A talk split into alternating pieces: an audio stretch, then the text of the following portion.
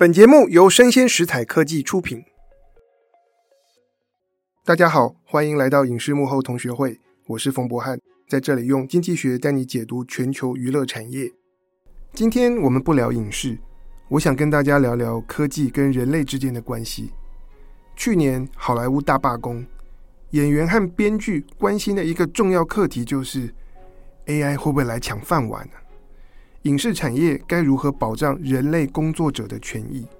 打从二零二四开年以来啊，我们也陆续看到各大公司进行裁员，比较指标性的像是 Google 啊、Amazon，还有 Microsoft 底下的游戏事业。不过这一次的大裁员呢，跟过去两年有一个差别。之前呢，我们称之为 lay off，是因应景气循环和事业发展。来调节人力，哎，有些变动可能是暂时的，但是今年以来的裁员，他们称之为 restructure、reorganize，是因应 AI 和科技变化来重新调整公司的组织架构和工作流程。哎，这个带来的改变就有可能是长期的。当然了，这些大公司他们也暗示啊，虽然有些工作会消失，可是随着 AI 的发展。很可能也会有新的工作产生出来。随着 AI 的发展，我想很多人都担心：哎，这新科技到底是会帮助到我，还是冲击到我的工作机会？讲到这个问题啊，有些人会说：哎，你看，从以前的亚里士多德到李嘉图，到二十世纪初的凯因斯，他们都曾经指出哦，这科技进步。终将会取代人类，而造成大规模的失业。可是我们不是也好好的活到了二十一世纪的现在？那这一些经济学家前辈他们所担心的问题，都还没有发生呢。所以这一次，我们到底该用什么样的方式去看待和理解 AI 所带来的变革呢？这个问题哦，因为太重要了。而且在我们未来一年的节目当中，一定也三不五时会为大家解析科技如何影响娱乐。所以在我们今天这集节目当中呢，真的就是来岔个题。我们今天没有任何和影视娱乐相关的元素，我们就是专心来讨论 AI，为大家建立一些分析的理论基础。要深入的探究这个问题。我在今天的节目当中就想跟大家分享一本重量级的新书，叫做《Power and Progress》，中文书名是《权力与进步》。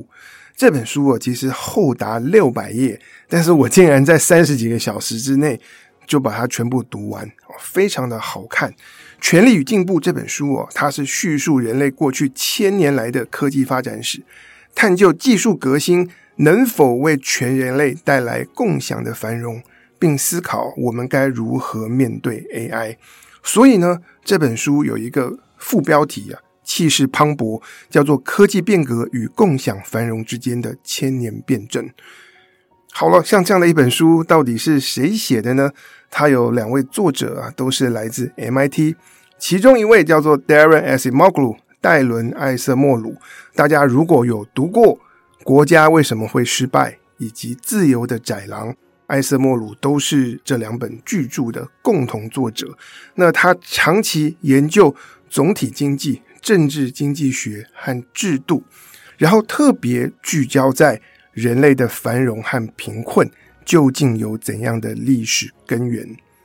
第二位作者呢，叫做 Simon Johnson，塞门强森。那他曾经担任 IMF 首席经济学家，还研究全球经济危机与复苏。那十多年前啊，我还在加拿大工作的时候，就曾经受邀参加一个秘密组织，它其实是加拿大高等研究院底下的一个经济学研究小组，其实就是一个学术俱乐部。那这本书的作者艾瑟莫鲁，他是成员之一。那他们邀请我以年轻学者的身份，每三个月一次啊，我们可以一起在五星级饭店里面住三天，然后就是从早到晚都在讨论研究。因此呢，权力与进步以及艾瑟莫鲁他的这个学术思想，就是在早期，我跟他有很多亲身的互动。那我们就回过头来看一下这本书啊，由科技所带来的进步与利益，到底能不能够由全人类共享呢？或者讲全人类太高调了？我相信在听节目的朋友，我们关注的事情是你我是否可以分享到。那我们就来看一下历史，也是这本书破题的时候所举的一些例子，像是在中世纪。农业有一系列的技术改良，包括耕田的犁变得更好用，然后轮耕制度发展出来，然后马匹的使用开始变得广泛，加工厂也开始进步。但是呢，在当年啊，占了人口九成的那些农民来说，诶，他们几乎没有得到任何的好处，利益都归给了地主和精英阶级。然后呢，在工业革命的早期，纺织工厂。为这些资本家创造巨大的财富，但是呢，在工业革命之后的一百年时间里面啊，劳工的收入是没有增加的，而且啊，那些纺织工人的切身体会是，我们工作的时间延长，工作的条件恶化，所以我们就看到了这个科技的进步不必然能够带来所有人的共享繁荣，因此。《权力与进步》这本书哦，它有两个主轴。第一个主轴是科技的进步可以取代人类，让你没有工作；也可以辅助人类，让你的工作能力更强。而科技到底要往哪个方向发展，并不是命定，也不是随机，是人类的选择。而第二个主轴呢？诶，是我们现在观察一下，我们每一个人过得其实都比我们的祖父母辈或者曾祖父母辈要来得更好。那你说这个共享繁荣不是有发生吗？但两位作者他们认为，这是因为早期工业社会的公民跟劳工，他们能够组织起来，勇敢挑战精英所主导的技术和工作条件。并且迫使啊这些精英能够用更公平的方法分享技术进步所带来的利益。所以这本书的第二个主轴其实是在谈论，只有当社会权力基础发生改变，才能够出现一个全新、更有包容性的科技愿景。所以这本书的两个主轴，一个是偏向科技的发展方向。第二个是比较政治性的，然后来看我们在人类社会政治上一个经济体里面的权力结构的关系。在我们今天这集的节目当中呢，我会跟大家聚焦在第一个主轴，也就是到底我们该怎么做，或者是用什么样的标准去评判科技，才能够让技术重新导向，为我们每一个人都带来更美好的未来。首先啊，我们来看一个非常重要的概念，就是任何新技术的发明或者是扩散，在理论上啊，都会取代掉一部分原本人类的工作，但它有可能让其他人的工作效率能够更高。比方说，过去二十年电脑的普及，让我们有了这个文书处理的软体跟试算表。在那之前，可能很多的文书作业我们会有打字员呐。那么，随着试算表的出现，以前我们只能够做很简单的计算，然后需要手算，但是现在我们可以做各种各样的数据分析，然后计量模型啊开始发展起来。从这个角度延伸出来，我们就发现，哎，新技术它会消灭一些工作，但是有可能会创造很多新的工作。我就跟大家举早期的例子，从一九一零年代开始。亨利·福特让汽车制造业改头换面，他发展出属于那个年代的自动化，建立了生产线的作业，让汽车可以大规模的生产制造。那在这个过程中，我们看到可能马夫的工作就没了。那更早以前啊，车子是做这个木造车壳的这些木匠，诶，他们也失去工作。可是生产线的作业。催生出一系列新的工作，包括像是汽车的设计人员、工厂里的技术人员、机器操作员，然后还有很多文书处理的人员。而且呢，因为汽车量产增加了对劳工的需求，所以我们的车厂开始能够聘雇更多的人。我们看到新的技术创造出新的人力需求，就能够让人类的劳工有更多发挥的地方。而且不只是这样，随着汽车的普及，自然也带动了石油、钢铁、化工业的扩张。就想想看，这么多人开车，要用多少的汽油，要多少的引擎跟轮胎。然后呢，这个大规模的汽车制造也让交通运输的可能性焕然一新，造就了城市的发展，也推动全新的零售、娱乐和各种各样的服务。因此，我们看到在汽车产制的技术革新，它有取代掉过去的工作，可是它那个创造新工作的能力，其实让人叹为观止。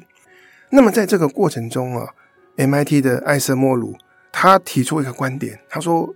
哎，并不总是这样。有时候科技的发展会创造出一些不好不坏的技术，那它刚刚好啊，可以用更低廉一点的成本把人类的工作取代掉。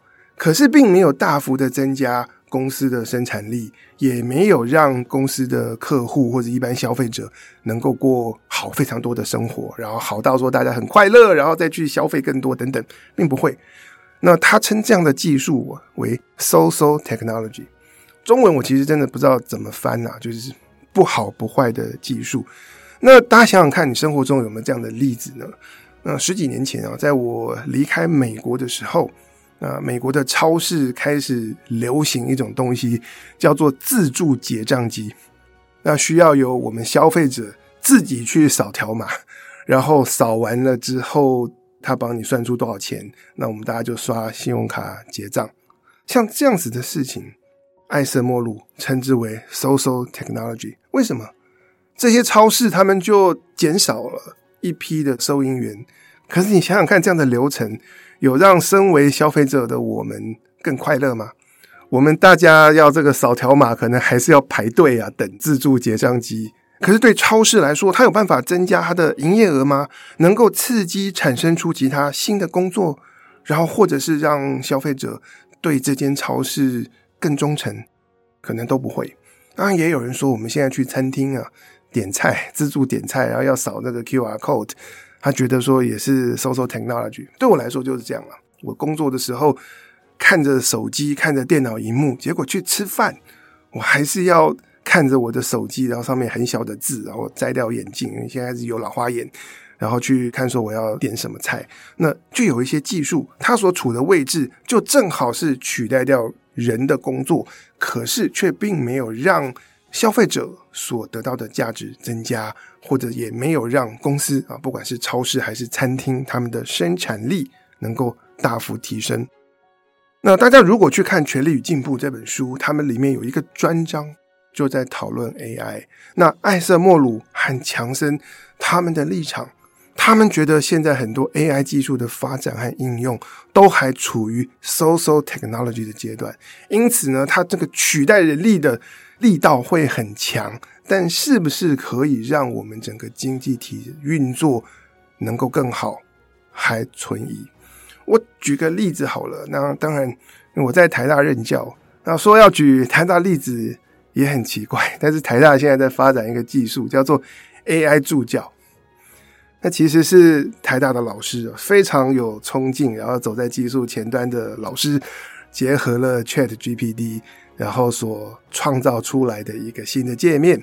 那让学生学习上面遇到一些困难啊，不知道考试的日期，那我就可以问 AI 助教，然后他来提供回答。那这个 AI 助教跟 ChatGPT 的一个差别是，你问 ChatGPT 问题，反正他就叭叭叭给你答案。那这个 AI 助教呢，因为过程当中我们有设过不同的 prompt，因此 AI 助教会给引导式的答案，他不会告诉你这个作业的解答是什么，然后他可能会反问一些问题啊，带着你一步一步的思考。当然，我先说我。支持啊，台大尝试这样的技术，就是新科技出来，我们就是去用它去探索。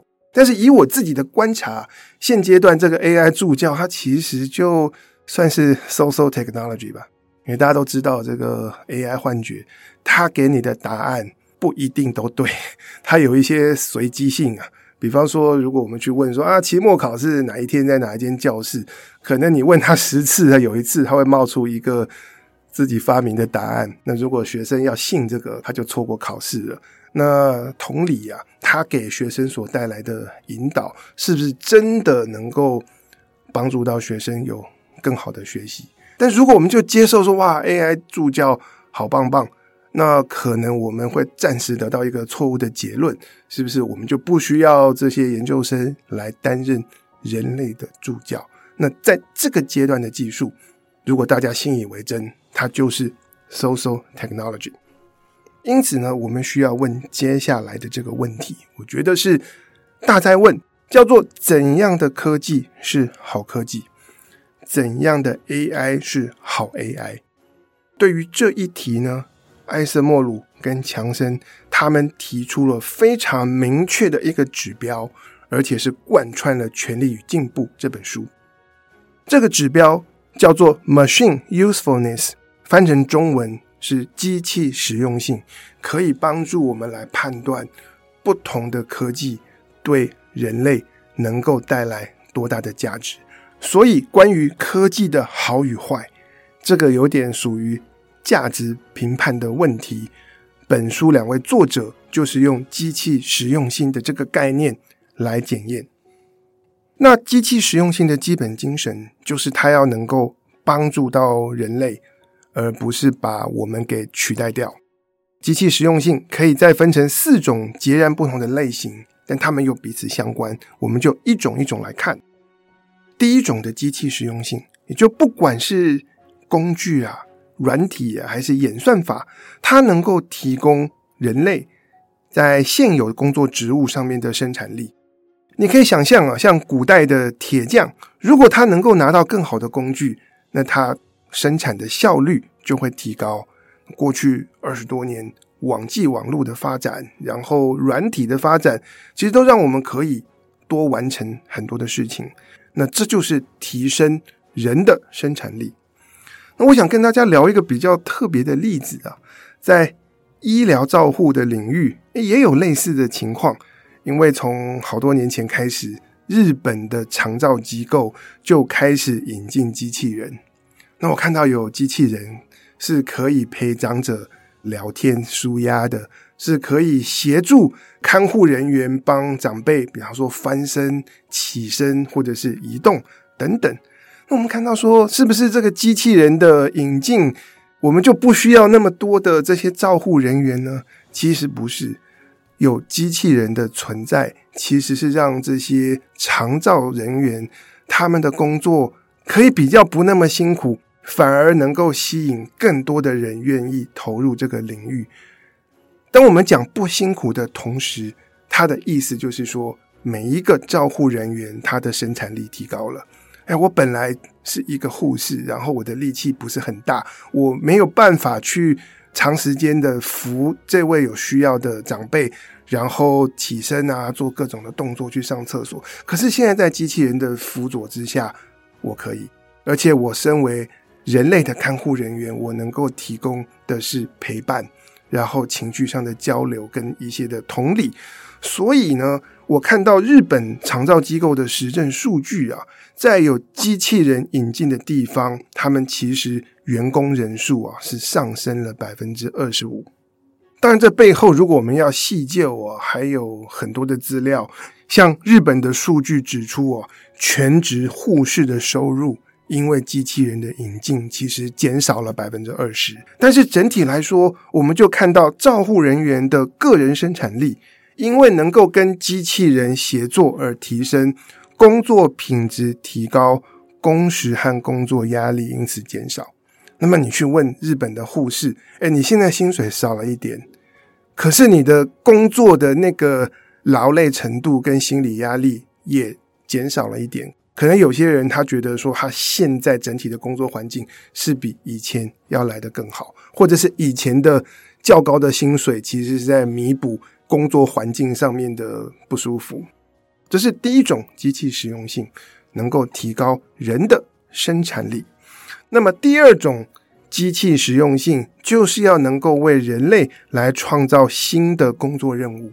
我们前面已经讲到了一个世纪之前的这个汽车生产制造，随着生产线的引进，设计师、技术人员啊这些新的工作开始冒出来。那放到现在，我们怎么思考呢？艾瑟莫鲁他在 MIT 任教，因此对于数位技术以及 AI 在教学这个领域的运用就有一些观察。那比方说，过去几年呢、疫情期间。有一个东西开始变得很夯，就是线上课程嘛。我们可以说，这个线上课程的学习，就是我们大家自己看影片，可能从某个方面来说，它就取代了人力。可是，这种的数位学习，它会创造新的工作机会呢？诶，线上课程要做得好，我们需要更多人投入影音制作，那背后它需要技术，它需要新的观念的发展。所以就有新的工作任务出现，然后再来，可能学校里面真正优秀的老师，然后他是采用混成教学，学生搭配看线上影音，可是，在课堂上，老师加上助教跟学生能够有更多的互动，然后讨论，甚至是游戏。所以，当我们走这个翻转教育或者是混成教学的时候，老师和助教的工作可能就因此增加。还有一点呢、是艾瑟莫鲁他自己提出来的看法，我觉得很重要。怎么说呢？就是以前孔子说“因材施教”，但我相信大家身为学生，我们都觉得说我们的老师没有因材施教。那我在学校，我也觉得说我也没有真的这个余力去针对每一个不同学生的需求，然后提供他们真正需要的帮助。但艾瑟莫鲁说。现在很多的学习活动发生在线上，那学生的反应跟表现可以被记录。如果我们善用 AI 的技术，可以让老师能够更加了解学生之间的个人化差异，因此在 AI 的辅助之下去设计不同的学习路径。那他觉得啊，这样做一定可以提升一些比较低社经背景的学生，帮助他们增加认知跟社交能力等等。所以这是什么意思？如果我们把 AI 拿去做 AI 助教，可能是取代了人类的工作，而 AI 当助教可能就只是一个 social technology。但如果我们把 AI 的技术拿去结合数据的分析，让老师们能够掌握到学生之间的不同，我们就可以发展出个人化教学，可以让更多背景不同的学生。都能够达到更好的学习成效，而当我们要走个人化教学的这条路的时候，诶，可能我们需要的助教跟老师的人数反而因此增加。但这个增加并不是因为说啊，我们本来师资不足，是因为机器跟 AI 可以帮助我们做得更细腻。而当我们要关照到各种学生的需求的时候，我们本来就需要更多的人。好，总之，AI 用在教育的领域。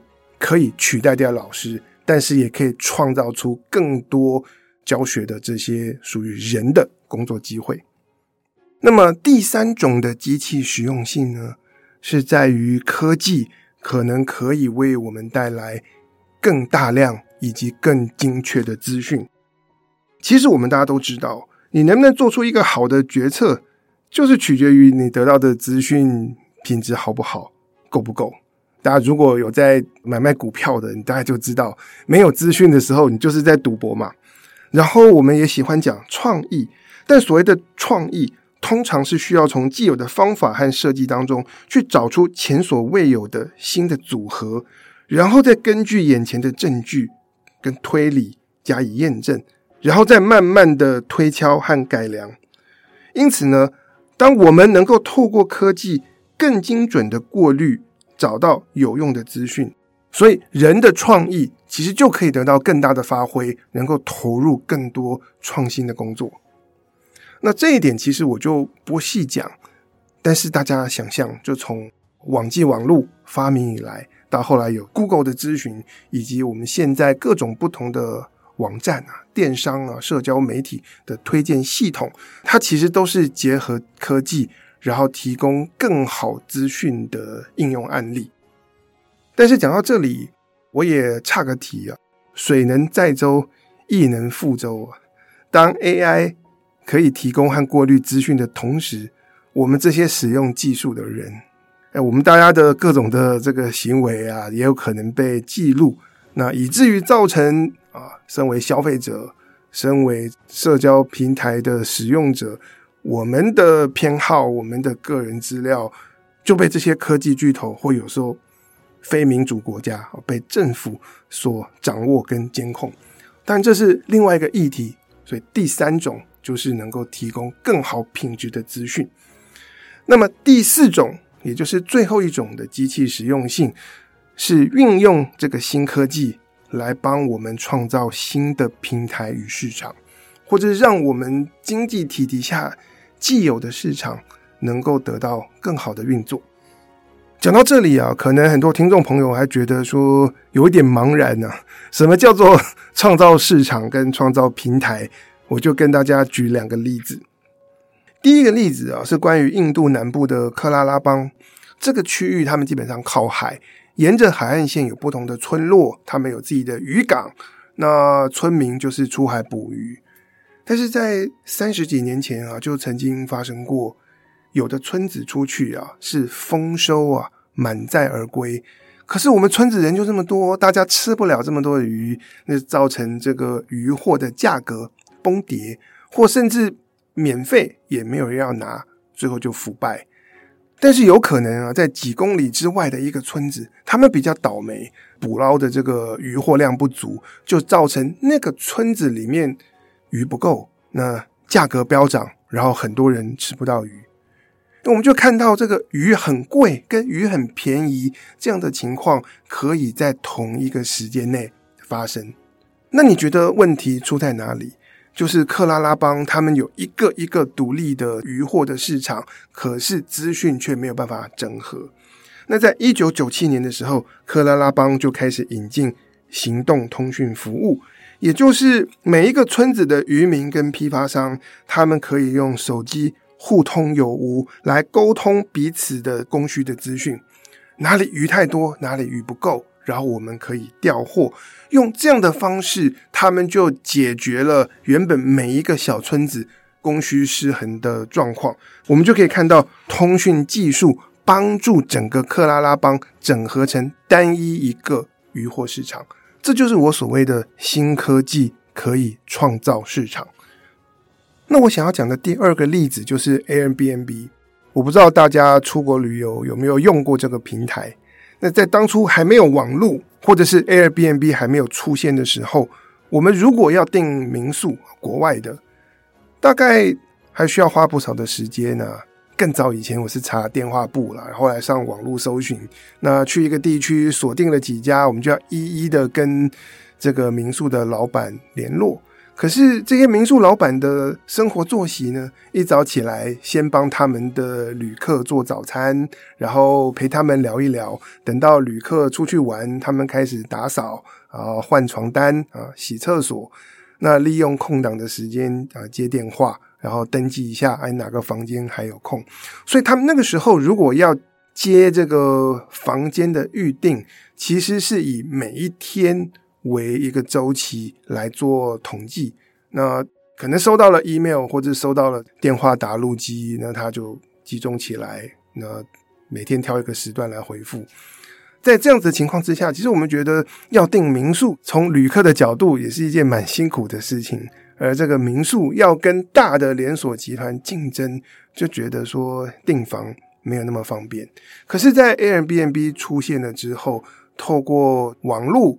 以及这个平台的系统，它可以帮民宿的经营者更快的来收集、汇整跟统计他的房间的这个需求，可以帮助他们做更好的规划。然后从旅客的角度，我们可以短时间快速的做各种的比较，然后我们下定立刻可以知道说有没有空房，大家不太需要再经过一个漫长的洽询跟等待的过程，才能够挑选旅馆。而这样做有什么好处呢？这样做当然对于这些民宿来讲，大家要使出各种的方法来吸引旅客，所以民宿会越做越好。而大量的民宿透过 Airbnb 这个网站，整合在一起，成为我们旅客很喜欢用、很喜欢考虑的一个住房选择。那这件事情就让小的民宿跟大的连锁旅馆集团可以开始产生一个正式的竞争关系，一较高下。而在厂商这端竞争的出现，我觉得对消费者来讲都是好事。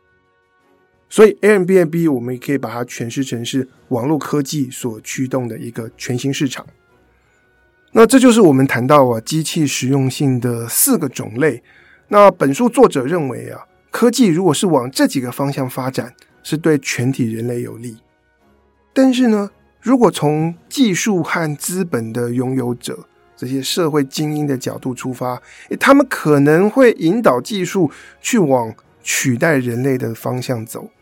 那这时候要怎么办？